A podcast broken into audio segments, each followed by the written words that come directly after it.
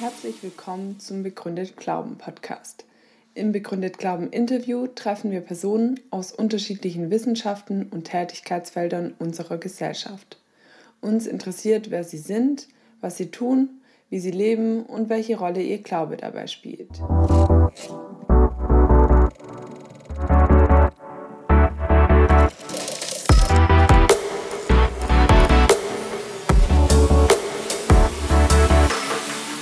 Willkommen zu einem weiteren Teil der Jubiläumsreihe zu C.S. Lewis.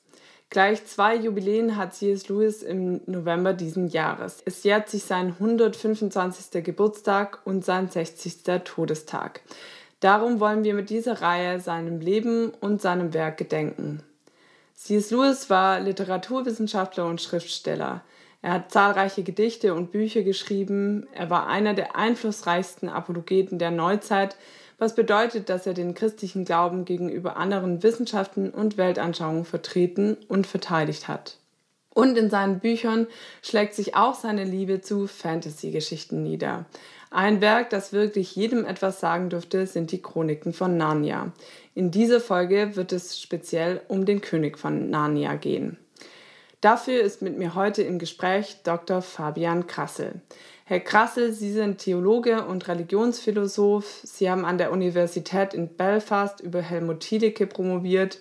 Sie sind Lehrbeauftragter der Bamler Geres Stiftung und halten deutschlandweit Vorträge.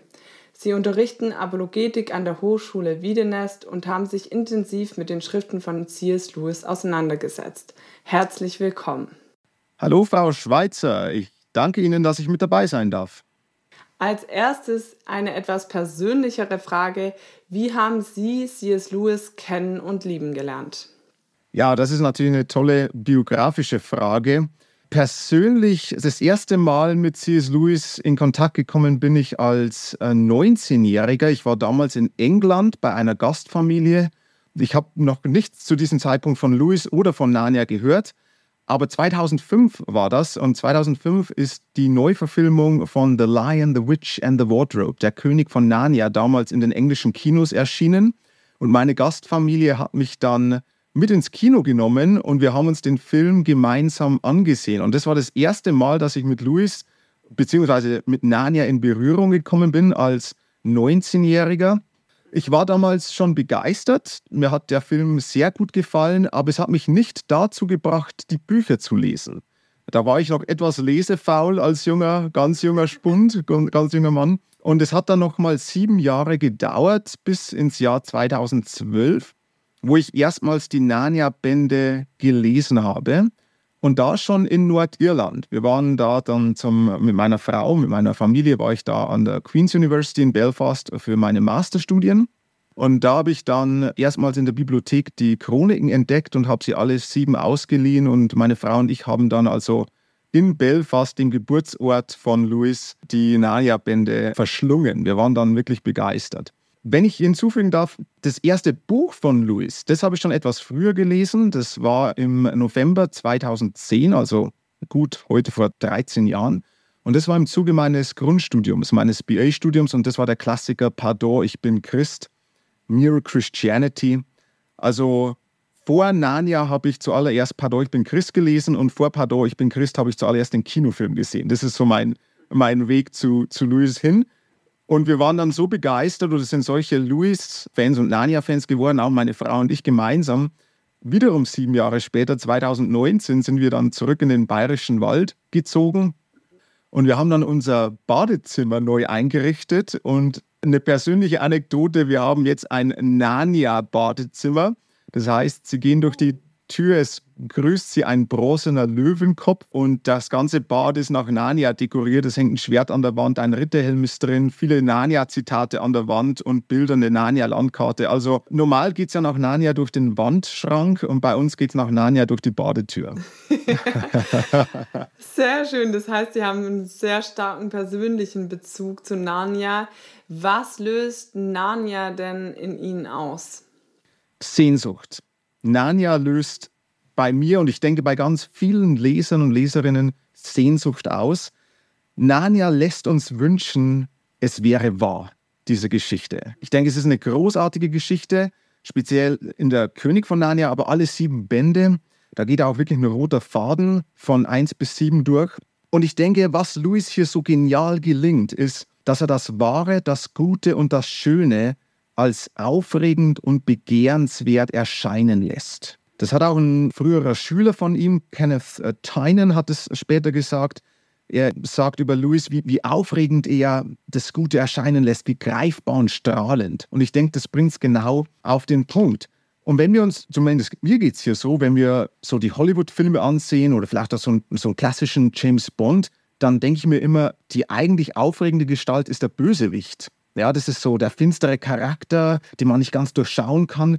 Und bei Louis und Narnia ist es ganz andersrum. Hier ist das gute Aslan der wahre, aufregende Charakter. Das haben wir auch in ein paar anderen guten Filmen, denke ich. Zum Beispiel Gladiator ist jetzt mehr so ein typischer Männerfilm, aber was Gladiator schafft, ist auch in dieser Figur des Maximus ein ähnlicher Effekt. Wir haben hier das, das, das Gute personifiziert in Maximus und das ist wirklich aufregend und abenteuerlich im Vergleich zum Bösen. Und ich denke, so sollte es sein. Das ist ein Merkmal guter Literatur und auch guter Filme. Und Louis gelingt das richtig stark. Das wäre der erste Punkt, Sehnsucht. Ich denke aber auch als zweiten wichtigen Punkt, was löst Narnia in mir aus? Ich möchte es bewusst ganz plakativ bringen. Ich würde sagen, die Lektüre von Narnia macht mich zu einem besseren Menschen. Und das soll jetzt nicht humanistisch verstanden werden, sondern durch, durchaus christlich. Narnia zeigt uns, was wahres Menschsein bedeutet. Und es war auch Louis ganz wichtig. Für ihn war die moralische Erziehung, Moral Education, war ein ganz wichtiger Aspekt seiner Ethik. Das sieht man auch in der Abschaffung des Menschen, The Abolition of Man, seinem Klassiker. Da kommt es sehr stark zum Vorschein. Und in der Abschaffung des Menschen, am Ende des ersten Kapitels, spricht er, bringt er das Bild von einem Menschen ohne Brust. Er hatte das Bild von einem Menschen mit Kopf, Brust und Bauch. Und er sagt, der Kopf ist reiner Geist, der Bauch, das sind unsere Triebe, unsere Instinkte. Und der Mittelbau, die Brust, das ist der Ort unserer moralischen Überzeugungen. Und wir kontrollieren unsere Triebe über den Geist, aber durch die Brust hindurch, durch unsere moralischen Überzeugungen. Die Brust ist also der Sitz des Großmuts. Und das kommt sehr stark auch in Narnia zum Vorschein. Wir haben hier edle Charaktere. Wir haben Lucy, die Heldin schlechthin. Wir haben Reapy Sheep, die sprechende Maus, ein großmütiger Charakter. Wir haben auch im letzten Band, der letzte Kampf, haben wir Tyrian. Und das sind nur drei Beispiele für Charaktere, die durch und durch edel und großmütig sind. Und in diesem Sinne sind sie für uns Vorbilder. Sie sind Exemplare. Und wenn wir sehen, wie Tyrian, wie Reapy Sheep, wie Lucy sich in gewissen Situationen verhält, dann beeinflusst uns das unbewusst. Also Louis setzt uns hier nachahmenswerte Vorbilder vor. Und ich denke, in diesem Sinne, desto tiefer wir hier in, in Narnia eintauchen, desto besser ist es für uns. Sehr schön. Also ein sehr starker persönlicher Bezug auch. Jetzt, bevor wir tiefer in den König von Narnia eintauchen, können Sie vielleicht kurz die Handlung für diejenigen, die es nicht kennen, zusammenfassen. Ja, sehr gerne. Im Band Der König von Narnia, das ist ja in der offiziellen Liste ist der zweite Band. Der erste Band ist Das Wunder von Narnia. Es gibt unter Louis-Experten eine Diskussion, in welcher Reihenfolge die Bücher gelesen werden sollten. Viele sagen, man sollte mit Das Wunder beginnen, das Wunder von Narnia. Ich denke, es ist besser, mit der König von Narnia zu beginnen, weil die Geschichte hier besonders klar und schön zum Ausdruck kommt. Natürlich auch das Wunder von Narnia, aber das Wunder von Narnia lässt sich auch sehr gut im Rückblick lesen, auch weil es hier, hier geht es um die Schöpfung von Narnia. Aber ich denke, es ist vor allem für, für neue Leser, für frische Leser, ist es wirklich empfehlenswert, wenn man zuerst mit der König von Narnia beginnt und dann erst mit Prinz Caspian weitermacht und erst am Ende zu Das Wunder von Narnia kommt. Um was geht es bei der König von Narnia? Es geht, es geht um vier Kinder, Peter, Susan, Lucy und Edmund. Und die werden während der deutschen Angriffe, Luftangriffe auf äh, London im Zweiten Weltkrieg werden die evakuiert und sie kommen in das Haus eines alten, verschrobenen Professors. Und dort ist es ihnen ziemlich langweilig und durch Zufall in Anführungsstrichen stößt Lucia auf diesen geheimnisvollen Wandschrank in einem verlassenen, leerstehenden Zimmer und sie gelangt durch diesen Wandschrank nach Narnia. Und dort begegnet sie ganz besonderen Charakteren. Der erste Charakter, der ihr begegnet, ist der Faun Herr Tumnus. Und zu Herrn Tumnus entwickelt sich dann eine tiefe Freundschaft. Es geht dann um einen Herrn und Frau Biber. Es geht um ein Fuchs kommt vor, Wölfe kommen vor. Also es sind viele Fabelwesen die, oder sprechende Tiere, die dann hier auftauchen. Aber all diese Wesen werden von einer bösen Hexe dominiert und beherrscht die weiße Hexe Jadis und äh, sie personifiziert das Böse. Und sie hat Narnia unrechtmäßig in ihre Gewalt gebracht. Der eigentliche Herrscher ist der goldene, prächtige Löwe Aslan. Und es geht dann um diesen Kampf zwischen Aslan, und der Usurpatorin Jadis. Und in alledem zentral verwickelt sind die vier Kinder. Es kommt dann Edmund hinzu, der Bruder von Lucy, der leider ganz anders reagiert auf Aslan als Lucy. Er schließt sich der weißen Hexe an, er wird zum Verräter, er tritt zur Gegenseite über und Aslan muss ihn dann befreien. Und das tut er durch seinen freiwilligen Opfertod auf dem steinernen Altar. Und all das kulminiert dann in einer wirklich packenden und wunderbaren Geschichte in der Schlacht ganz am Ende, wo dann die weiße Hexe besiegt wird. Also das ist ganz grob der rote Faden, der sich hier durch das sich der König von Narnia auszeichnet. Sie haben gerade schon gesagt, dass auch Kinder Hauptfiguren in Narnia sind und auch von sprechenden Tieren geredet. Es könnte ja denn Anschein erwecken, dass dieses Buch oder diese Bücher vor allem für Kinder geschrieben sind, aber trotzdem stecken sie voller tiefer Symbolik. Wie schafft Louis das? Ja, das ist eine brillante Frage. Wie schafft Louis das? Ich denke, ein erster Schlüssel einen ersten Schlüssel finden wir in seiner Autobiografie Überrascht von Freude. Hier schreibt Lewis, ich bin das Produkt unzähliger Bücher. Er hatte mit seinem Bruder Varney eine beglückte, eine beglückende Kindheit, die ersten Jahre bis zum Krebstod seiner Mutter.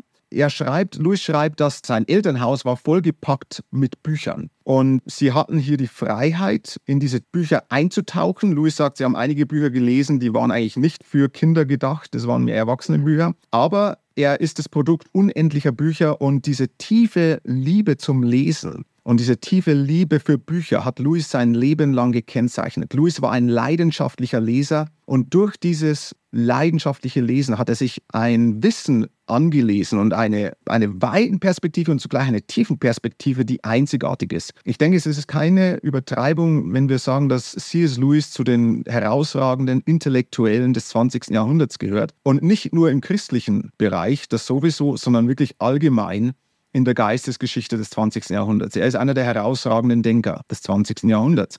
Und das zeichnet sich natürlich auch in seinen Narnia-Bänden wieder. Das schlägt sich hier nieder. Das ist also mal ein erster Faktor. Er hatte eine unheimliche Perspektive, gerade dann auch was die Mythologie betrifft. Die hat ihn ja gepackt. Er war fasziniert davon als Kind und Märchen und Fantasy insbesondere. Und hier hat er also einen riesigen Fundus aus dem er schöpfen konnte. Aber ich denke, das ist ein erster Faktor, warum wir hier so eine tiefe Symbolik auch vorfinden in den Geschichten von Narnia. Ein ganz wichtiger zweiter Faktor ist, ich denke, es wäre ein großes Missverständnis, wenn wir meinen, dass Louis Narnia ausschließlich für Kinder geschrieben hat. Oder, oder gerade für Kinder. Das war nicht das Ziel von Louis. Das sagt er auch selber in zwei verschiedenen Essays. Er hat da zwei Essays drüber geschrieben.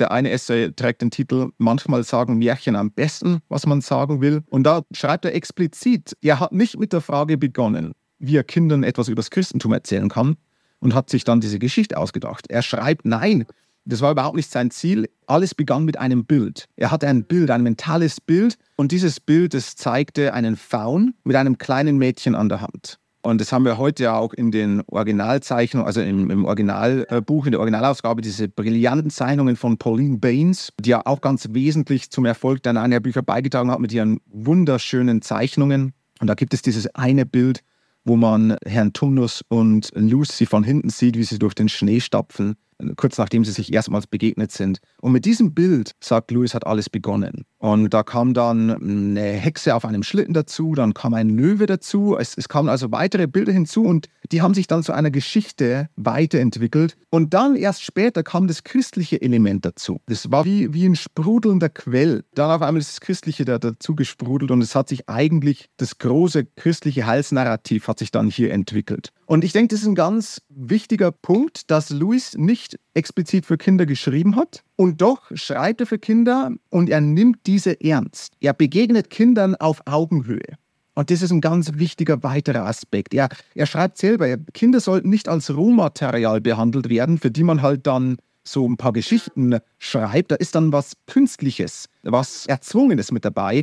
Nein, Louis begegnet Kindern auf Augenhöhe. Er nimmt sie ernst als Persönlichkeiten und er schreibt für sie, aber nicht nur für sie, sondern er schreibt für uns alle.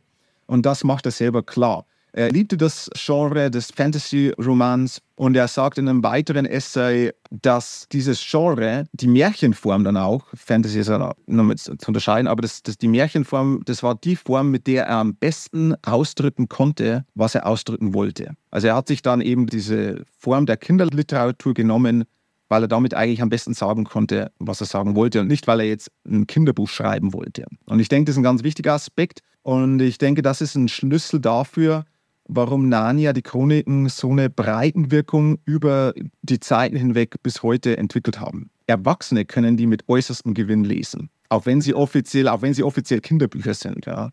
ja. Das stimmt. In seinen Büchern verknüpft er auch Vernunft und Emotion, Kognition und Fantasy oder Märchen, wie Sie es gerade gesagt haben. Das passt auch zu seinem Bild vom Menschen.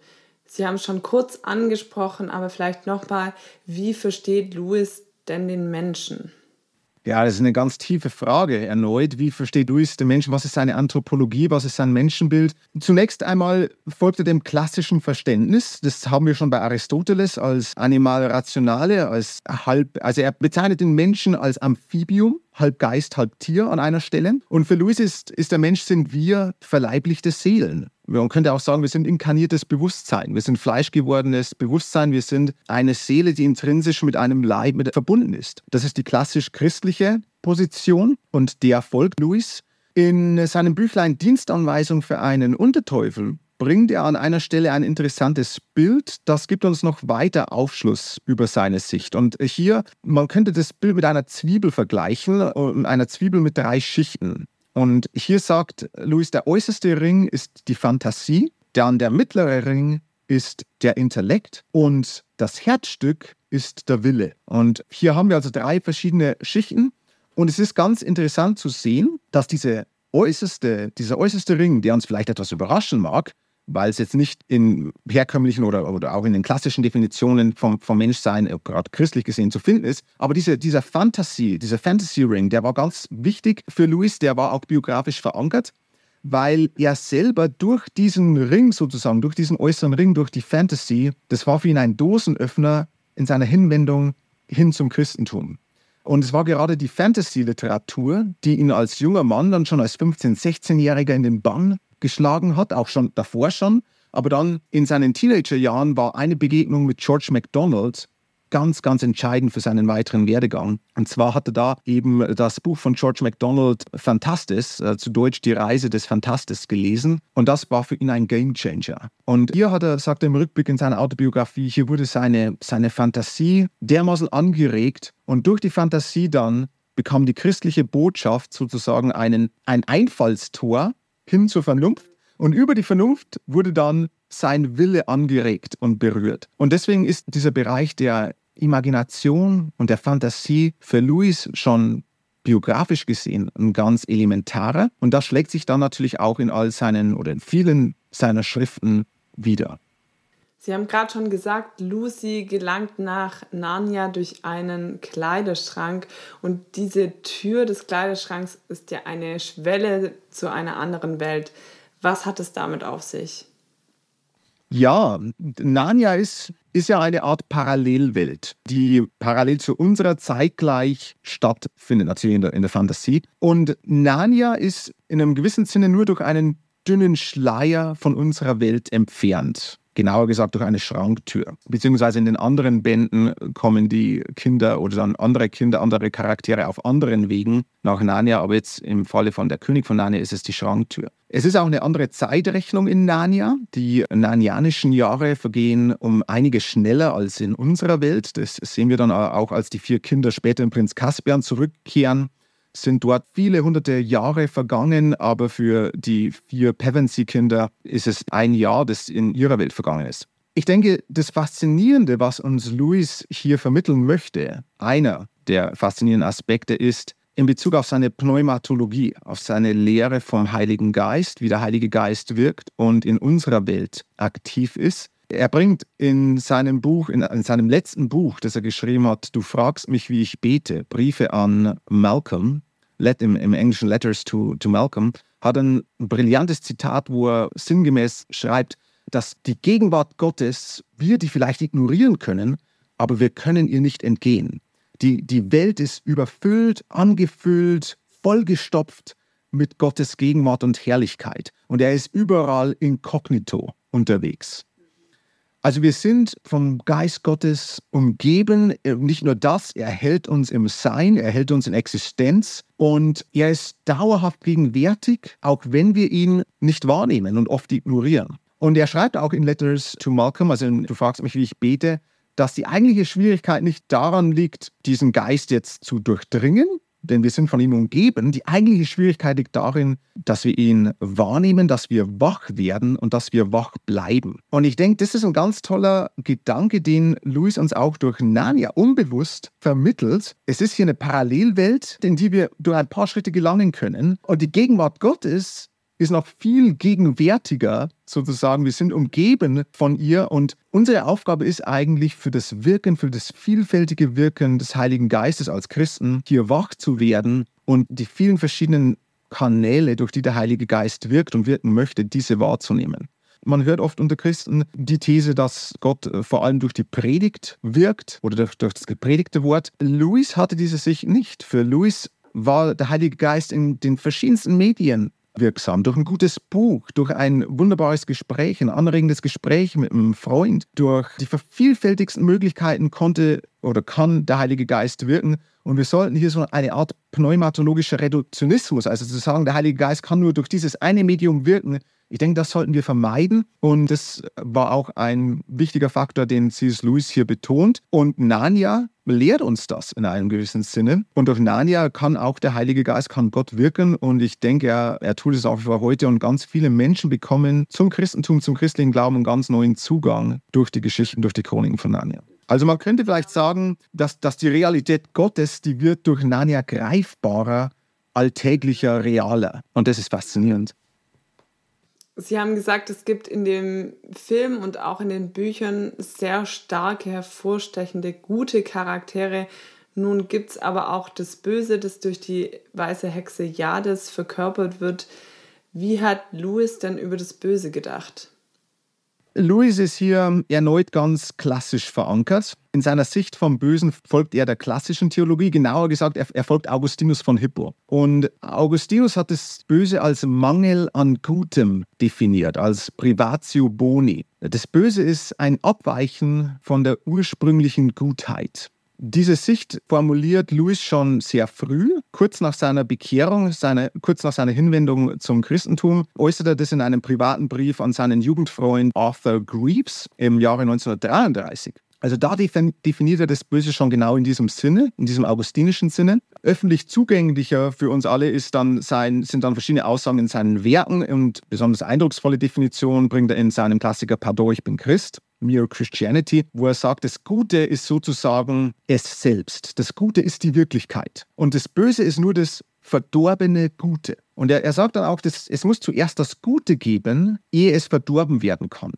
Also das Gute ist primär, das Gute ist immer zuerst da und das Böse ist wie ein Schmarotzer, wie ein Parasit. Dieses Bild von Parasiten bringt er auch in seinem Brief an, an Greaves. Der Parasit ernährt sich von einem anderen, lebt von einem anderen her und kann sich selbst nicht erhalten. Es ist abhängig von einem anderen, primären. Und genau das haben wir beim Bösen. Das Böse kann es nur geben, weil es das Gute zuerst gibt. Und das Böse könnte alleine für sich nicht bestehen. Es ist ein Mangel von etwas Grundsätzlicherem. Es ist ein Parasit, ein Schmarotzer. Und das ist so die klassische Sicht, die auch C.S. Lewis teilt und die er dann auch an verschiedenen Stellen, wie zum Beispiel Pardon, ich bin Christ, zum Ausdruck bringt. Vielleicht noch eine weitere Perspektive auf diesen Punkt ist in seiner Perilandra-Trilogie. Und zwar im zweiten Band in äh, Perilandra. Da schreibt er von Maledil. Und Maledil ist der Mittelpunkt. Und es gibt keinen Weg aus dem Mittelpunkt, außer in den verbogenen Willen hinein, der sich ins Nichts wirft. Und was meint er hier? Was meint Louis? Gott, die trinitarische Gottheit, der dreipersonale Gott ist die Realität schlechthin. Er ist dieser Liebesraum, Gott Vater, Gott Sohn, Gott Heiliger Geist, innerhalb dessen wir uns bewegen. Und es ist uns unmöglich, aus dieser Realität herauszutreten. Das ist unmöglich, das geht nicht. Aber wir können uns durch eine freie Willensentscheidung von diesem Mittelpunkt von Mallendeal sozusagen, von der trinitarischen Realität dann abwenden, wegwenden und wir können uns in eine Scheinwirklichkeit hineinbuxieren. Und diese Scheinwirklichkeit ist unser eigenes egozentrisches Ich. Wenn wir uns nur noch um uns selber kreisen, wenn wir uns abwenden von der Realität in eine Scheinwirklichkeit hinein. Und das ist auch die christliche Definition der Sünde. Im Griechischen haben wir da Hamartia und es bedeutet eigentlich ein Verfehlen, ein, ein Vorbeischießen, ein Verfehlen des Ziels. Und genau das drückt sich auch in Privatio Boni aus. Es ist ein Mangel an Guten, ein, ein Verfehlen des Guten. Wir leben in einer Lüge, sozusagen in einem gebogenen Willen. Wir drehen uns um uns selber, wenn wir uns von der trinitarischen Wirklichkeit sündhaft abwenden. Und das war in aller Kürze die Sicht von Louis, die aber auch von den, den großen Kirchenvätern und durch die Kirchengeschichte hinweg klassisch vertreten wurde. Was würden Sie sagen, was sein Verständnis vom Bösen für heute austrägt? Ich denke, das Böse kann sich in den vielfältigsten Perversionen und Verzerrungen darstellen. Der Grundgedanke, den habe ich soeben schon angesprochen. Ich denke, es gibt zwei Alternativen. Wir haben zum einen eine theozentrische Sichtweise, eine Theozentrik, also ein fundamentales Ausgerichtetsein auf Gott hin, als dem Wahren, dem Guten und dem Schönen, als der Realität schlechthin. Und wir haben im Kontrast dazu eine Egozentrik, eine Egozentrik, also eine um das Ich kreisende Scheinwirklichkeit. In Narnia, denke ich, wird das sehr schön dargestellt durch die Figuren Edmund und Lucy. Wir haben Edmund, der Lucy nachfolgt durch den Schrank nach Narnia und er wird von Jadis, der weißen Hexe, verzaubert sozusagen, also in Versuchung geführt durch Turkish Delight. Und sie findet also, die weiße Hexe findet also in der Person, in der Persönlichkeit dann von Edmund einen Ankerpunkt, wo sie andocken kann. Und das ist diese Selbstverliebtheit, diese Egozentriertheit. Edmund gibt hier nach und verfällt noch mehr, noch stärker dem Narzissmus und wird noch gehässiger seinen Geschwistern gegenüber. Er wird zu einem Verräter. Lucy ist das Gegenteil. Lucy ist ein Sinnbild für, für eine theozentrische Sichtweise. Sie ist von Anfang an von Aslan fasziniert, obwohl sie ihn nur durch Hörensagen kennenlernt zu Beginn, durch Herrn Tumnus. Aber sie spricht auf Aslan an. Sie ist kindlich, aber nicht kindisch. Sie ist voller Vertrauen Aslan gegenüber. Sie ist voller Staunen, voller freudiger Erwartung wie ein Kind am Abend vor Weihnachten. Das ist Lucy. Und hier haben wir, denke ich, so diese, diese Wesensmerkmale einer, schon ein, ansatzweise eine Gottesschau, eine Theozentrik, eine Verankerung in der Realität. Und so haben wir hier also Lucy theozentrisch und Edmund egozentrisch, narzisstisch als Gegenpole. Und ich denke, das lässt sich in allen von uns wiederentdecken. Ich bin Edmund. Wir sind alle Narzissten. Wir sind alle in diesem verbogenen Willen unterwegs. Und von diesem kaputten, pervertierten Willen müssen wir erlöst werden.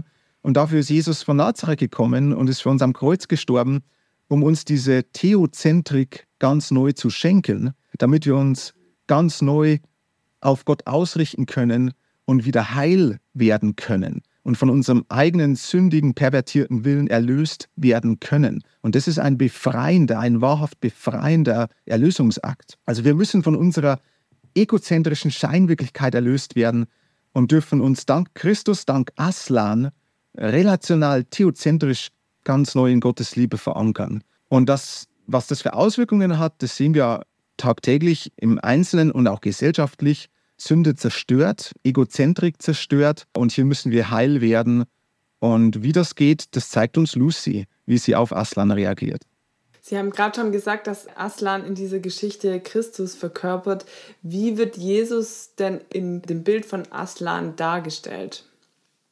Wild, gut, schön und aufregend. Da ist eine ganz tolle Stelle einmal mehr im letzten Kapitel von Der König von Narnia. Und da sagt der Herr Bieber zu Lucy, Aslan ist kein zahmer Löwe. Er ist wild und er lässt sich nicht gerne festbinden. Was für eine brillante Beschreibung von Aslan und von Christus, denn Aslan ist ja Christus. Und es ist zugleich eine Absage für unsere eigenen Manipulationswünsche und Manipulationstriebe. Wie oft wollen wir Gott für unsere eigenen Zwecke missbrauchen? Wie oft wollen wir ihn vor unseren eigenen Karren spannen und ihn zum Mittel für unsere Zwecke herabdegradieren? Da sind wir alle zutiefst betroffen davon.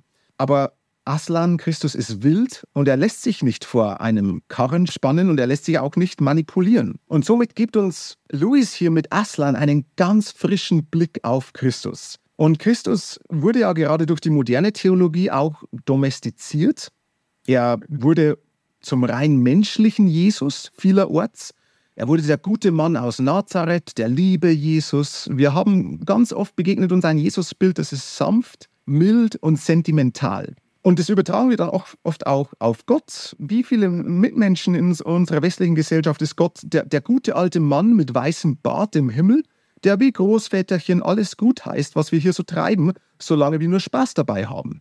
Ja, so dieses Großväterchenbild ist ein pervertiertes und ein verzerrtes Gottesbild und auch dieser sentimentale, sanfte Jesus ist ein verzerrtes Jesusbild, auch wenn Jesus natürlich sanft ist aber er, er ist viel mehr als das. Und äh, diese Sicht korrigiert Louis und die korrigiert er brillant. Ich denke, also diese, diese wilde Gutheit, diese Schönheit, diese Aufregung, die Aslan vermittelt, die kommt Jesus von Nazareth schon sehr, sehr gut äh, nahe und ist äußerst wirklichkeitsgetreu.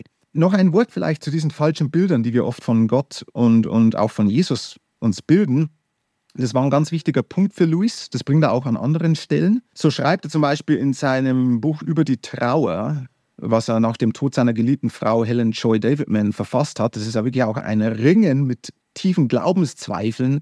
Nachdem er seine Mutter schon im Kindesalter durch Krebstod verloren hat, ist ihm dann seine geliebte Frau, die er wirklich lieben und, und schätzen gelernt hat, ebenfalls durch einen brutalen Krebstod entrissen worden. Und hier kommt dann Louis in seine größte Glaubenskrise und ringt.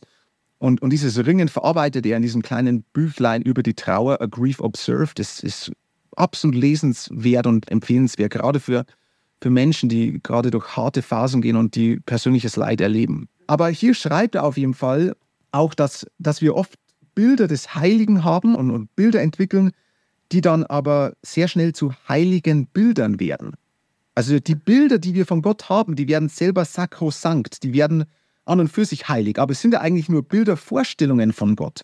Und uns sollte es ja immer um Gott selbst gehen. Und unsere Vorstellungen von Gott sind nicht göttlich. Gott ist göttlich, aber unsere Vorstellungen von Gott, die müssen immer wieder korrigiert werden und da wollen wir auch wachsen, da müssen wir wachsen.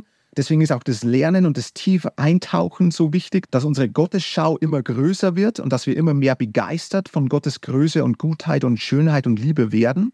Und das war ein wichtiges Anliegen für Louis allgemein. Und das bringt er vor allem auch in den Chroniken von Narnia. Vielleicht noch abschließend zu diesem Aspekt. Da gibt es eine weitere tolle Stelle in dem Band Prinz Caspian. Und da sieht dann Lucy, nach langer, langer Zeit begegnet sie Aslan wieder. Und Lucy sagt ganz erstaunt, Aslan, du bist größer geworden. Und Aslan antwortet, das liegt daran, Lucy, dass du älter geworden bist. Und dann wiederum sagt die, die Lucy, also nicht daran, dass du älter geworden bist? Nein, nein, sagt Aslan, das bin ich nicht. Aber mit jedem Jahr, das du, Kleines, du, Lucy, wächst, mit jedem Jahr wirst du mich größer finden. Das ist ein brillantes Bild. Aslan ist stetig dasselbe. Aslan ist, Christus ist das, der großartigste Gottmensch, den wir uns denken können. Gott ist das Wesen, über das hinaus nichts Größeres gedacht werden kann, Anselm von Canterbury. Aslan ändert sich nicht. Aber was ändert sich stetig oder sollte sich stetig ändern? Unsere Vorstellung, unser Denken über Gott. Und so wie Lucy hier Aslan nun auf einmal größer empfindet, so sollten wir wachsen in der Gotteserkenntnis und sollten stetig ein größeres Gottesbild entwickeln, um dieser unendlichen Tiefe, Schönheit und Güte Gottes auch nur annähernd gerecht zu werden. Also wir müssen wachsen in der Gotteserkenntnis. Und das vermittelt Louis hier äußerst schön durch Lucy und Aslan. Lucy lernt in der Geschichte, wie Sie auch gesagt haben, zunächst mal Herrn Tumnus kennen und der erzählt gleich, wie sehr die Narnianer eigentlich unter der weißen Hexe leiden. Warum lässt der Vater von Aslan das zu? Wow, das berührt natürlich eine der tiefsten menschlichen Fragen überhaupt. Die Frage nach dem Leid. Wie kann ein guter, allmächtiger Gott das Leid zulassen? Wie kann der Vater von Aslan, the great emperor beyond the sea, wie kann er das Leid in Narnia zulassen? Das ist eine gewaltige Frage, die würde eigentlich ein ganz eigenes Interview benötigen. Und nicht nur das, noch viel mehr. Vielleicht eine ganz kurze Antwort, wie sie auch Louis geben würde. Für den Vater von Aslan, also für, für Gott Vater, er wollte keine Marionetten, die mechanisch das tun, was er ihnen befiehlt. Das hätte er machen können, aber dann wäre hier keine Freiheit gewesen. Es wäre auch keine Liebe möglich gewesen. Ja, das wäre Zwang, Zwang gewesen, aber keine Liebe. Liebe erfordert, dass wir uns frei dem oder der Liebenden zuwenden. Das ist ein Wesensmerkmal der Liebe, dass wir uns in Freiheit für den Personal anderen, für, für die Personal andere entscheiden. Und Louis bringt es wiederum in seinem Klassiker Pardon, ich bin Christ. Er, er schreibt hier ganz explizit von der Willensfreiheit die das Böse möglich gemacht hat. Und er fragt dann weiter, ja, aber warum hat dann Gott dem Menschen einen freien Willen gegeben? Und hier schreibt Louis, weil der freie Wille das Einzige ist, was Liebe und Güte und Freude überhaupt möglich werden lässt. Also ohne Freiheit gäbe es keine wirkliche, keine echte Liebe.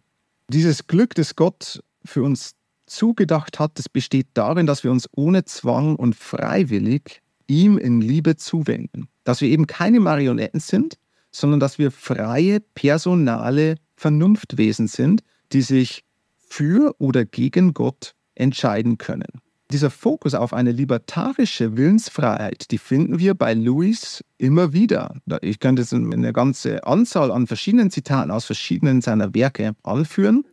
Manchmal wird auch gesagt, jetzt philosophisch gedeutet, Louis war ein Kompatibilist. Ich denke, das ist nicht der Fall. Wenn wir uns ganz verschiedene Stellen ansehen, wo Louis sich über dieses Thema auslässt, dann denke ich, wird es sehr klar, dass Louis eine libertarische Willensfreiheit vertreten hat. Auch in äh, seinem Buch über den Schmerz hat er am Ende seines Kapitels über die Hölle, schreibt er, dass die Pforten der Hölle von innen verriegelt sind nicht, dass Gott irgendjemanden in die Hölle schickt, das ist ein verzerrtes Bild, das ist nicht die äh, christliche Position, sondern die Hölle fließt vielmehr notwendigerweise aus, aus dem Wesen Gottes als Liebe. Es ist gerade die Liebe, die so etwas wie die Hölle notwendig macht. Denn was ist denn die Hölle? Es ist eine Art Quarantäneanstalt, durch die Gott sowohl seiner Liebe und Gerechtigkeit als auch dem freien Willensentscheid seiner Geschöpfe gerecht wird. Die Hölle ist der Ort, wo, wo, schreibt auch Louis, wo der Mensch dann als erfolgreicher Rebell auf alle Ewigkeit sein kann. Und Gott, der die Liebe ist, ist ja ein, man könnte es etwas vielleicht platt verbildlichen, er ist ein Gentleman und er zwingt kein personales Wesen dazu, in seiner Gegenwart sein zu müssen. Er gibt uns als freien Vernunftwesen die Möglichkeit, uns gegen ihn zu entscheiden. Und das macht eben gerade die Hölle notwendig. Also ist die Hölle eigentlich eine Konsequenz der Liebe Gottes, dass wir uns frei in Liebe für ihn oder dann gegen ihn entscheiden können. Und das ist ein wichtiger Aspekt, der auch bei Louis immer wieder zu finden ist. Und deswegen ganz kurz gesagt auf diese mega gewaltige Frage, ist die Antwort für Ihre Frage hier, warum der Vater Aslans das zulässt, würde Louis in aller Kürze sagen, es ist in der menschlichen Willensfreiheit begründet, die allein die Liebe möglich macht. Ja, damit werden ja aber praktisch nur diejenigen Übel in den Blick genommen, die eben durch zwischenmenschlichen Schaden und zwischenmenschlichen Schmerz entstehen. Die Frage, die sich daran ja aber anschließt, wäre, hätte der Vater von Aslan nicht insgesamt eine bessere Welt schaffen können, in der es so Leiden wie Naturkatastrophen und so weiter auch nicht gibt. Ja, Sie spielen auf einen ganz wichtigen Unterschied an. Wir unterscheiden ja in, in dieser Frage zwischen verschiedenen Übeln. Wir haben das moralische Übel, das durch böse Willensentscheide von Menschen in Existenz kommt. Dann haben wir das sogenannte natürliche Übel, das durch Naturkatastrophen oder ähnliches hervorgerufen wird. Man könnte auch noch eine dritte Art von Übel unterscheiden, das wäre das sogenannte metaphysische Übel. Das würde aber jetzt für unsere Fragestellung etwas zu weit führen. Also wichtig ist, man unterscheidet zwischen verschiedenen Arten des Übels und Lewis geht hier auf das moralische Übel ein, das durch die Willensfreiheit eher begründet. Man könnte jetzt diesen Gedankengang in verschiedene Richtungen weiterentwickeln. Man könnte auch das natürliche Übel als Konsequenz des moralischen Übels sehen, dass das natürliche Übel durch das primär moralische Übel hervorgerufen worden ist. Das wäre ein Antwortversuch. Es gibt andere Möglichkeiten, wie der Oxforder Philosoph Richard Swinburne, der sehr stark betont, dass natürliche Übel uns die Möglichkeit geben, uns als moralische Wesen im Charakter weiterzuentwickeln, dass wir hier die einzigartige Möglichkeit erhalten, äh, Herausforderungen zu bewältigen, sozusagen zu reifen als Persönlichkeiten im, im Charakter äh, und somit Christus ähnlicher werden. Das wäre eine Denkmöglichkeit. Auf Ihre Frage, ob Gott nicht eine Welt schaffen hätte können, in der es überhaupt kein Leid gibt, das ist natürlich wiederum eine extrem tiefe Frage, worüber sich Philosophen und Theologen seit Hunderten von Jahren, ja, seit dem Anfang der Geistesgeschichte überhaupt die, die Köpfe zerbrechen. Interessanterweise antwortet Lewis auch darauf explizit in seinem Büchlein über den Schmerz. Und da stellt er auch diese Frage, war es für Gott besser, die Welt zu erschaffen oder nicht zu erschaffen? Und Lewis geht von dem Attribut der Güte Gottes aus. Und er sagt, er ist überzeugt davon, dass Gott vollkommen gut ist. Und deswegen antwortet er, ja, es war besser für Gott, eine Welt zu erschaffen. Eben weil Gott vollkommen gut ist und wir deshalb darauf vertrauen dürfen, dass Gott hier eine gute Entscheidung getroffen hat in der Erschaffung der Welt. Also Louis geht auch auf diese Frage ein. Ich persönlich denke, dass äh, Louis hier auf der richtigen Fährte ist, wie in so vielen Punkten. Ich persönlich denke, dass es Gott nicht möglich war, eine Welt mit freien Wesen zu schaffen, die aus freien Stücken immer das Gute tun. Wäre so eine Welt möglich gewesen, dann hätte Gott sie geschaffen, weil er eben vollkommen gut ist, christlich gesehen. Das könnte man jetzt noch weiterentwickeln, diesen Gedanken. Man könnte sagen, Gott hatte vor dem Schöpfungsakt, also vor dem Big Bang sozusagen, hatte er theoretisch unermesslich viele mögliche Welten vor sich, die er alle hätte schaffen können. Sogenannte potenzielle Welten. Aber nun brauchen wir zwei Bedingungen für alle diese Welten. Die erste Bedingung ist, dass Gottes Wille darin geschieht, also Gottes Souveränität gewährleistet ist. Und die zweite Bedingung ist, dass die menschliche Willensfreiheit darin gewährleistet wird. Ja, dass wir keine Marionetten sind, dass wir nicht determiniert sind und keinen freien Willen haben. Also diese zwei Bedingungen, Gottes Souveränität und menschliche Willensfreiheit müssen gewährleistet sein. Und ich denke, unter diesen zwei Bedingungen war keine Welt dabei, unter den unendlich vielen Milliarden Welten, die Gott hätte erschaffen können. Es war unter diesen zwei Bedingungen gesehen, war keine Welt dabei, in der wir frei und zugleich sündlos geblieben wären. Es war also Gott nicht möglich, eine Welt zu erschaffen, in der wir frei und zugleich sündlos sind. Es war Gott nicht möglich. Wäre es Gott möglich gewesen, dann hätte er diese Welt erschaffen. Also hat er nun eine Welt durch die Schöpfung aktualisiert. Ja, von den vielen verschiedenen potenziellen Welten hat er eine aktualisiert. Eine Welt hat er erschaffen und das ist die unsere, in der wir uns jetzt befinden. Und in dieser Welt ist Leid. Das ist, steht außer Frage. Und somit können wir folgern, dass es Gott als lohnenswert erachtete, freie Wesen zu erschaffen, auch wenn er wusste, dass sie fallen würden. Also anders ausgedrückt, das freie Liebesgeschenk Schöpfung, unsere Schöpfung ist ja ein absolut freier Liebesakt, und dieses Universum ist ja nicht notwendig. Es ist eine, äußerst unwahrscheinlich, naturalistisch gesehen, extrem unwahrscheinlich, dass dieses Universum in Existenz gekommen wäre. Das würde uns jetzt in das teleologische Argument für die Existenz Gottes hineinfallen. Aber also die Schöpfung ist ja ein freies Liebesgeschenk. Wir, Sie und ich, wir sind Liebesprodukte eines allmächtigen, vollkommen guten, wunderbaren Schöpfers. Und somit können wir sagen, dass dieses freie Liebesgeschenk Schöpfung war Gott den Preis des Bösen wert. Denn die Liebe ist ein größeres Gut als das Leid. Das Gute ist primär, das Böse ist sekundär. Wenn wir uns erinnern, was wie Louis das Böse und Augustinus das Böse definiert haben. Also Liebe macht sowohl Freiheit als auch die herausfolgende Sünde mit all dem Bösen und Leid notwendig. Ja? Aber das ist keine Notwendigkeit, die durch Gott bewirkt wurde. Das ist ein ganz wichtiger Punkt. Wir haben hier keinen theologischen Determinismus. Gott hat Vorherwissen, dass wir sündigen würden. Er hatte das vor dem Akt der Schöpfung gewusst.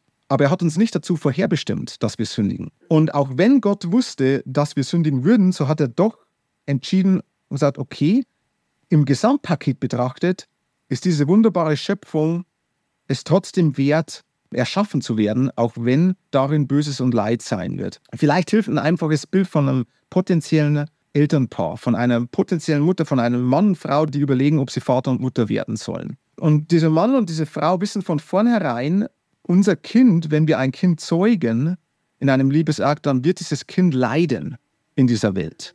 Und trotzdem entscheiden sich Mann und Frau, Vater und Mutter zu werden, weil für sie das Sein des Kindes die Existenz des Kindes ein viel größeres Gut ist, ein unermesslich größeres Gut, als all die daraus folgenden Konsequenzen des Leids, durch das dieses Kind auch gehen wird. Und das hier haben wir auch Vorherwissen. Das ist keine Vorherbestimmung, sondern ein Vorherwissen. Vater und Mutter wissen, unser Kind wird leiden und doch ist es ein unermesslicher Liebesakt, ein Kind in die Welt zu setzen und es zu lieben und dass dieses Kind in Liebe sein Dasein leben darf. Und ich denke, vielleicht ist das ein ganz einfaches auch sicher kein perfektes Bild für den Schöpfungsvorgang Gottes, dass unser Dasein in Liebe so wunderbar und großartig ist, dass relativ dazu das nachfolgende Leid daraus in Kauf genommen werden kann. Ich weiß, es waren jetzt ein paar komplexe Gedankengänge und das Problem des Leids ist ein komplexes. Lewis hat hier einiges zu sagen gehabt, unter anderem in seinem gelernten Buch über ähm, den Schmerz, The Problem of Pain. Und ich bin mir auch, ich weiß nicht, ob ich dem jetzt auch hier gerecht geworden bin, aber das ist oft so ein, ein wir, wir versuchen hier gedanklich uns mit, mit Dingen auseinanderzusetzen, auch Realitäten, die uns zutiefst prägen und auch in Unruhe versetzen. Aber gerade deshalb ist es auch so wichtig, dass wir uns gedanklich hier darauf einlassen und versuchen, Antwortmöglichkeiten, äh, Antwortversuche oder Antworten zu geben, auch wenn die natürlich alles andere als perfekt sind. Aber vielleicht darf ich noch einen letzten Punkt bringen, weil das jetzt doch eine tiefe Thematik ist und das jetzt sehr intellektuell auch war, was ich gesagt habe. Wir unterscheiden bei der Leitfrage zwischen der intellektuellen Herangehensweise und der emotionalen. Und es ist ganz wichtig, dass wir hier unterscheiden. Und gerade im emotionalen Bereich hat uns der Vater von Aslan ein unermessliches, ein wunderbares Geschenk gegeben. Und das ist Aslan selbst. Aslan taucht ein in Narnia und Christus taucht in unsere Welt, in unsere absolut durch Leid und Pein und dem Bösen verzerrte Welt. Christus taucht ein und wird selbst ein Teil dieser Schöpfung und er leidet den Kreuzestod und besiegt diesen Tod dann in der Auferstehung. Und ich denke, gerade für die emotionale Antwort auf das Problem des Übels und des Bösen haben wir als Christen in der Person Jesu von Nazareth die absolute Schlüsselfigur. Und keine andere Weltanschauung, denke ich, kann die emotionale Seite dieser zutiefst aufrüttelnden Frage, warum das Leid, so sehr begegnen wie, wie, wie dieser Jesus von Nazareth, wie er in das Leid eingegangen ist und für uns leidet und uns vom Leid schlussendlich erlöst. Deswegen denke ich, ist die ultimative emotionale Antwort auf das Problem des Leids ist Jesus von Nazareth und das, was er für uns am Kreuz vollbracht hat. Für die intellektuelle Seite, das ist die andere Seite der Medaille, gibt es viele verschiedene gedankliche Modelle und philosophische Antwortversuche. Und ich denke, es, es hilft uns in dieser Frage immer diese zwei Komponenten zu unterscheiden. Ja, vielen Dank, dass Sie sich auf diese große philosophische und auch theologische Frage eingelassen haben. Ich möchte jetzt gern noch mal tiefer in die Geschichte von Narnia eintauchen. Dort ist es so, Sie haben es schon gesagt, dass Lucy die erste ist, diese Welt von Narnia entdeckt und als sie dann zurückkommt, machen sich die Geschwister Sorgen, dass Lucy verrückt sein könnte und dass sie Narnia eigentlich nur erfunden hat. Und damit entwickelt Louis dann sein berühmtes Trilemma. Drei Möglichkeiten gibt es also bezüglich Narnia. Entweder lügt Lucy oder sie ist verrückt oder sie berichtet genau die Wahrheit. Und dieses Trilemma hat Louis dann später auf Christus angewandt. Können Sie das vielleicht kurz noch erläutern?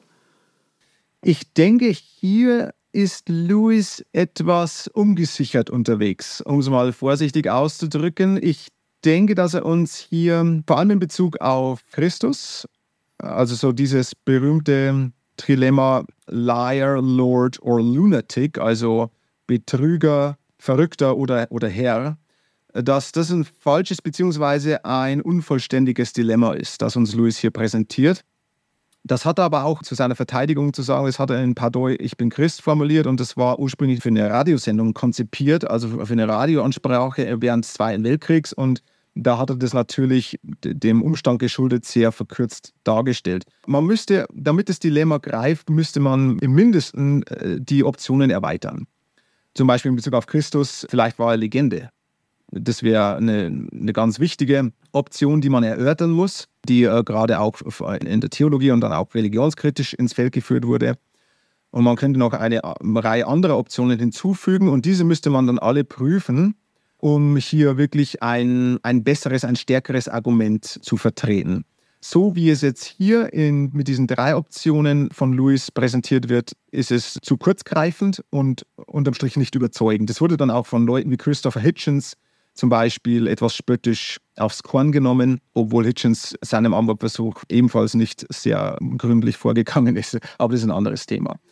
Um hier Louis zu verteidigen, er war sich dessen auch bewusst und er ist vor allem auf die Option Legende auch an anderer Stelle eingegangen. Also er hat es dann auch in seinen Schriften an anderer Ort untersucht. Aber so jetzt, wie man es halt heute gerade in der Populärapologetik immer wieder hört, dieses Trilemma, was natürlich auch leicht merkbar ist. Man kann sich leicht merken und man kann es schön anbringen aber so ist es nicht überzeugend und ist es auch nicht wirklich äh, logisch stringent.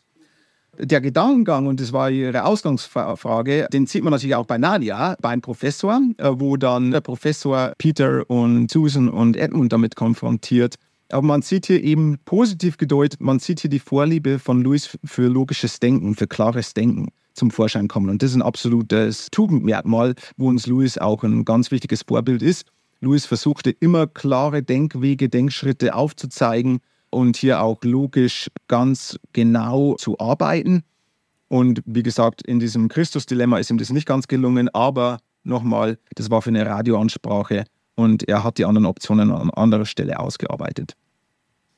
Der König von Narnia und auch zwei weitere Filme der Chroniken von Narnia wurden ja auch verfilmt und haben ordentlich Geld in die Kinokassen gespielt. Was fasziniert uns denn so an dieser Geschichte? Es ist zunächst mal interessant zu beobachten bei den Filmen, dass sich der erste Film am genauesten an die Buchvorlage hält. Also der König von Narnia, The Lion, The Witch and the Wardrobe ist so ziemlich genau eine Umsetzung des Buches und ich denke, das ist eine besondere Stärke des ersten Films. Bei den anderen beiden Filmen Prinz Caspian und Die Reise auf der Morgenröte gibt es dann erheblichere Abweichungen zum Buch. Das liegt aber auch daran, dass die Geschichten hier etwas komplexer werden und die Buchvorlagen nicht ganz so einfach filmisch umzusetzen sind. Also das muss man in Verteidigung der Filmemacher vielleicht hier hinzufügen. Ich denke, man könnte drei Aspekte nennen, warum gerade jetzt die Bücher und dann jetzt vor allem auch die von Ihnen angesprochenen Kinofilme auf die verschiedensten Menschen so eine Faszination aus, ausüben. Weil es ist interessant zu beobachten, gerade die Kinofilme wurden ja von Nicht-Christen, Christen, aber gerade auch Nicht-Christen gestürmt. Und es zeigt ja doch, dass diese Filme einen universalen Appeal sozusagen, also eine Attraktion ausüben. Ich denke, der erste Aspekt ist ganz einfach, wir haben bei den Chroniken von Narnia, wir haben es mit großartigen Geschichten voller Abenteuer zu tun. Wir haben edle Helden, wir haben niederträchtige Bösewichte, wir haben überraschende Wendungen, wir haben Tiefgang, was auch daran liegt, dass, dass Louis hier das christliche Heilsnarrativ widerspiegelt und eigentlich die, die christliche Erlösungsgeschichte in anderer Form erzählt. Das ist der erste Punkt. Ich denke, ein zweiter wichtiger Aspekt ist derjenige der Heimeligkeit. Im Englischen Homeliness. Das war ein wichtiger Aspekt für Louis. Äh, was meinen wir mit Heimeligkeit? Ja, man könnte es als eine Art Erd- und Heimatverbundenheit definieren, eine Begeisterung für das häuslich Vertraute, für die Natur, für die Schönheit des Alltäglichen. Diese Wertschätzung für die Homeliness, die wurde dem jungen Louis durch seinen Jugendfreund Arthur Greaves nahegebracht. Also diese Wertschätzung hat er von Greaves gelernt und die zieht sich dann auch immer wieder durch seine Bücher. Man kann vielleicht ein Beispiel nennen aus Der König von Narnia, die Beschreibung der Höhle von Herrn Tumnus oder die Biberhütte.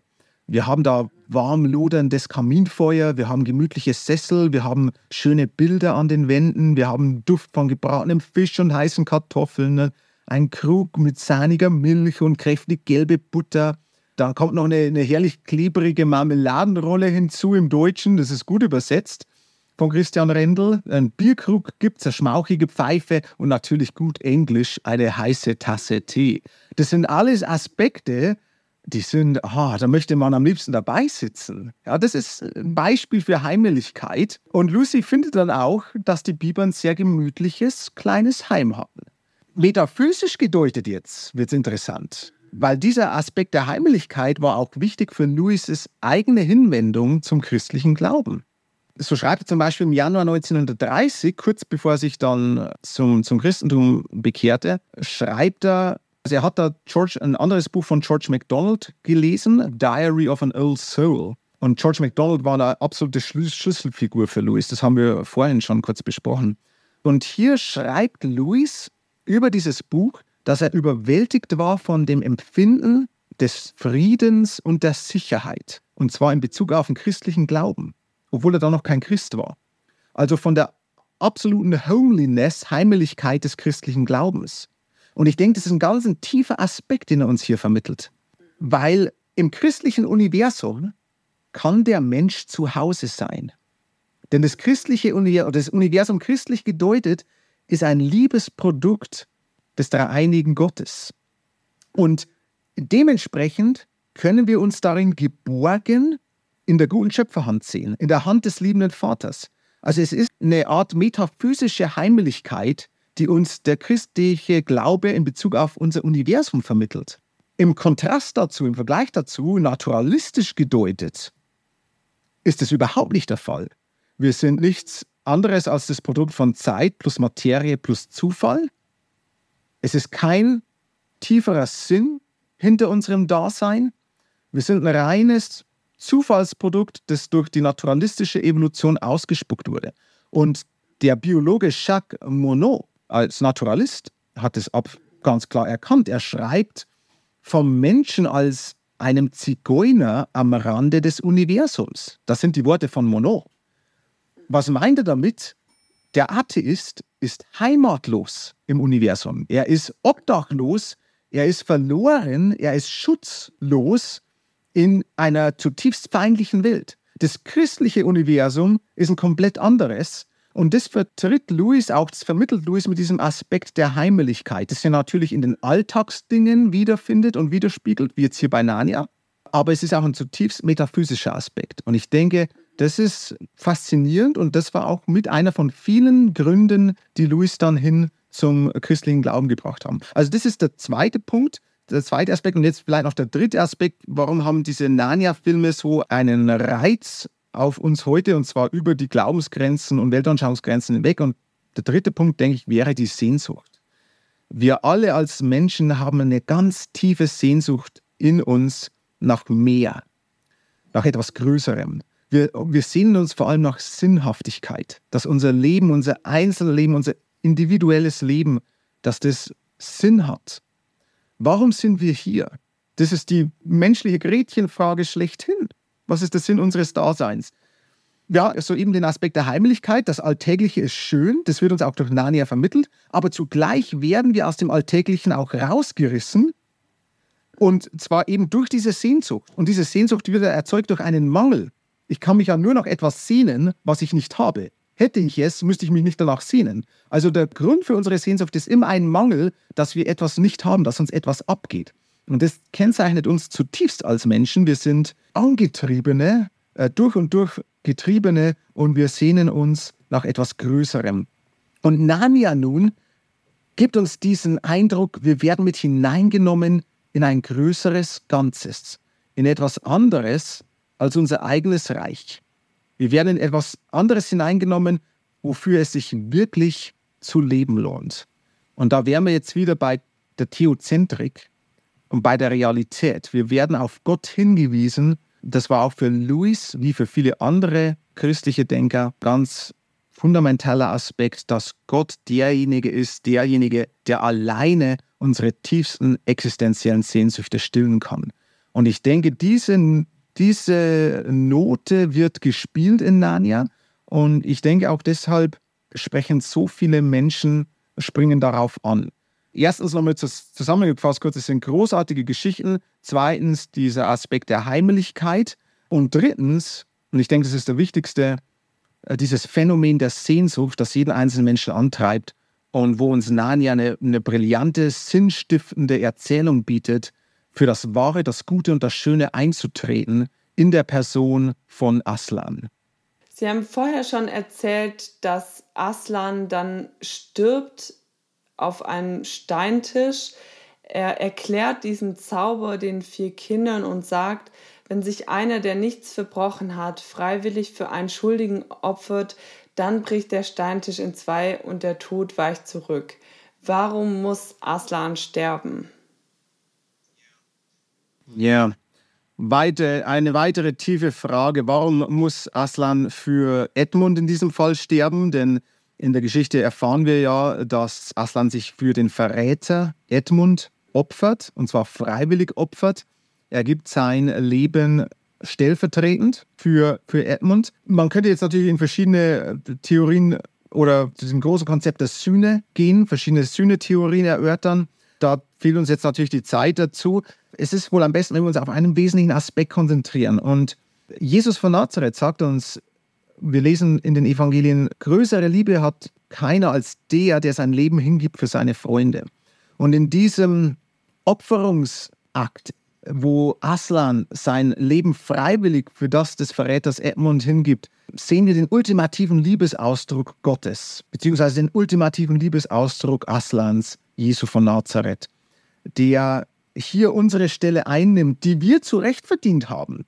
Denn wir sind ja Edmund, und wir sind alle in diesem gebogenen Willen äh, gefangen. Wir haben uns von der Realität, von der trinitarischen Wirklichkeit abgewandt und äh, kreisen in unserem eigenen Universum und, und, und unseren eigenen gebogenen Willen egozentrisch herum. Und hier kommt nun Aslan und zieht uns aus der Patsche.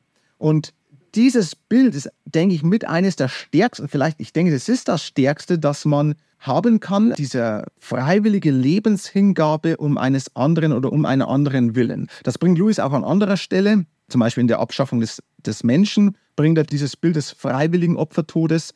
Und das ist ein ganz, ganz starkes Motiv, das uns zutiefst anrührt, weil wir hier die Liebe Gottes und das Wesen Gottes in seiner wunderbaren Tiefe und Schönheit zu greifen bekommen.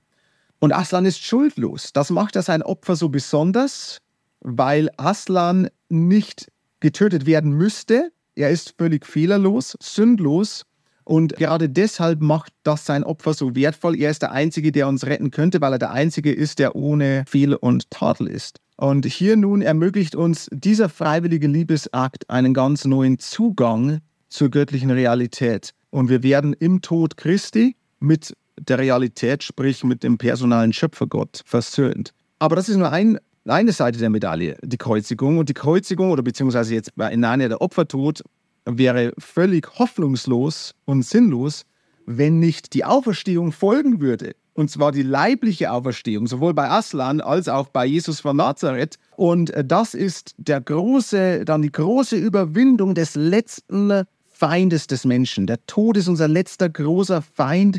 Wir alle stehen in diesem, mit diesem Todesbewusstsein im Leben und hier nun sagt uns die Auferstehung Aslans bzw. Die, die Auferstehung Jesu, der Tod hat nicht das letzte Wort. Der Tod ist besiegt, er ist überwunden. Wie der Apostel Paulus es auch wunderbar ausdrückt, formuliert, Tod, wo ist dein Stachel? Dietrich Bonhoeffer hat es auch sehr gut gebracht. Er hat gesagt, wir kommen sehr oft in, in unserer modernen Gesellschaft von der Ars Moriendi her, der Kunst des Sterbens. Aber das bringt uns keinen Deut weiter, zu wissen, wie man recht stirbt. Was uns allein weiterhilft, ist keine Ars Moriendi, so Bonhoeffer, sondern die Auferstehung Jesu von Nazareth. Und von dieser Auferstehung her zu leben, das ist der Schlüssel für ein glückliches und erfolgreiches Leben. Das bringt auch Bonhoeffer, er bringt dieses wunderbare Bild, wo er sagt, wir müssen im Kraftfeld der Auferstehung leben. Und deswegen können wir sagen, die leibliche Auferstehung Jesu von Nazareth, beziehungsweise Aslans, ändert alles. It's the total game changer. Und das ist einzigartig für die jüdisch-christliche Weltanschauung. Das finden wir in keiner anderen Religion, das finden wir in keiner anderen Weltanschauung, wie auch immer diese geartet ist. Wir haben im Judentum die allgemeine Auferstehung am Ende der Tage, eine leibliche Auferstehung. Und Jesus von Nazareth hat dem Ganzen einen fundamental neuen Touch gegeben, indem er als Messias in der Mitte der Zeit als Einzelner leiblich aufersteht und somit einen Vorgeschmack gibt auf das, was uns erwartet. Und das hier ist der Grund unserer Hoffnung als Christen, die leibliche Auferstehung Jesu von den Toten. Weil er auferstanden ist, beziehungsweise Aslan in Narnia, wissen wir, dass auch wir eines Tages auferstehen werden, wenn wir unsere Hoffnung in ihm setzen. Und somit ist dieser Aspekt, dieser Doppelaspekt, diese zwei Seiten der Medaille, Kreuzestod, Opfertod, freiwilliger Liebestod, Hingabe seiner selbst auf der einen Seite und die Überwindung des letzten Feindes des Menschen, des Todes. Das sind zwei zentrale Punkte, die Louis zu Recht in der König von Narnia äh, gerade am Ende dann thematisiert. Und das ist einer von vielen Punkten, die das Buch so wunderbar machen. Zum Abschluss noch zwei kürzere Fragen. Was würden Sie sagen, wie können die Chroniken von Narnia, wie kann Narnia Skeptikern helfen? Ich denke, die Chroniken von Narnia bieten gerade Skeptikern einen frischen Zufahrtsweg zum christlichen Glauben. Weil was haben wir denn in den Chroniken von Narnia? Wir haben das komplette, oder nicht das komplette, aber die großen Aspekte des christlichen Heilsnarrativs in anderer Form erzählt. Wir haben eigentlich, man könnte sagen, das Evangelium in Märchenform, was uns hier begegnet. Und ich denke, ganz viele Menschen, die sich ohne zu wissen, dass hier ein christliches Universum wiedergespiegelt wird, die in den Film gehen oder das Buch lesen, die werden hier unbewusst beeinflusst und gerade wenn sie die Narnia packend und schön finden, was eigentlich der Normalfall ist, öffnen sie sich schon mal in einem ersten Schritt für das christliche Universum und sie öffnen sich für die christliche Weltanschauung. Und da bietet uns Narnia eine ganze Anzahl und Fülle an äh, Anknüpfungspunkten und an Gesprächsmöglichkeiten, auch mit, gerade mit Skeptikern, weil eben es Louis, eine große Stärke von Louis war, diese beiden Seiten, Fantasy und Ratio, also die Imagination und die Vernunft, die wir ja als Menschen, die uns beiden so wichtig ist, diese beiden Punkte, die bringt Louis zusammen und die bringt er exzellent zusammen. Ich kenne keinen anderen christlichen Denker, der hier so überzeugend und fantastisch unterwegs ist. Warum bringt er sie, diese beiden Seiten so wunderbar zusammen? Weil er sie selber durchlebt hat. Louis war selber Atheist. Louis ist sogar eine Fülle von verschiedenen Weltanschauungen gegangen. Er hat sie selber ausprobiert, bevor er beim christlichen Glauben gelandet ist. Und das war ein Aspekt, der Louis immer wichtig war. Er wollte eine Weltanschauung, die lebbar ist. Er wollte keine rein theoretische Philosophie, eine idealistische Philosophie, die man vielleicht, die den Intellekt etwas anspricht, aber die unterm Strich nicht lebbar ist. Und das hat Louis ruhelos bleiben lassen, weil er immer versucht hat, seine atheistische, seine materialistische Weltanschauung, dann seine idealistische, er ist verschiedene Formen des Idealismus durchlaufen, er hat immer versucht, diese auch zu leben. Und er hat immer gemerkt, es fehlt was. Das ist nicht komplett, es ist nicht unterm Strich befriedigend bis er zum christlichen Glauben gekommen ist. Und hier hat er dann eine Weltanschauung gefunden, wo beides, die Fantasy und die Ratio, das Beste beider Welten, die ihm so wichtig war, hat er hier kombiniert, in Kohärenz gefunden. Und er hat auf einmal eine Weltanschauung gehabt, die den Intellekt absolut befriedigt und den höchsten intellektuellen Ansprüchen genügt, die Ratio, und sie war darüber hinaus durch und durch lebbar.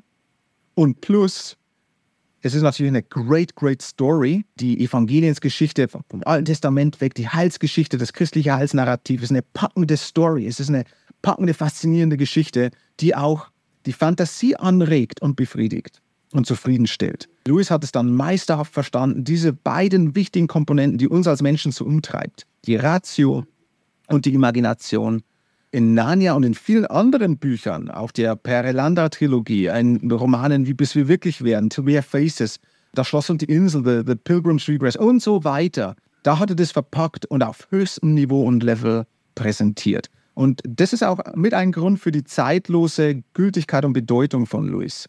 Ich bin der Überzeugung, dass wir Louis in den nächsten Jahren ganz neu wiederentdecken werden, auch wiederentdecken müssen, gerade als Christen im Westen, weil er uns so viel zu geben hat, weil er so viel zu sagen hat und weil er auf verschiedene Art und Weise über die verschiedensten Kommunikationswege hinweg in der Lage ist, mit, mit Menschen, mit seinen Lesern, Leserinnen nach wie vor zu kommunizieren. Er hat in verschiedensten Genres geschrieben. Fantasy, Literaturkritik, Essays, apologetische Bücher. Und das ist diese Vielseitigkeit ist eine von vielen Stärken von Louis und deswegen wird er für uns von bleibender Gültigkeit und Bedeutung sein.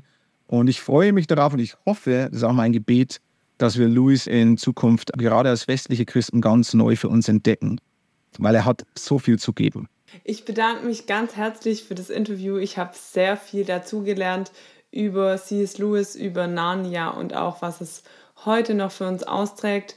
Ich hoffe, auch Ihnen und euch hat dieses Interview gefallen und gibt weiteren Stoff zum Nachdenken. Wenn ihr Anmerkungen und Fragen habt, dann könnt ihr uns gerne über die Seite des Instituts schreiben. Vielen Dank für das Interview und tschüss. Vielen Dank, Frau Schweizer. Es war mir eine Freude, mit dabei zu sein.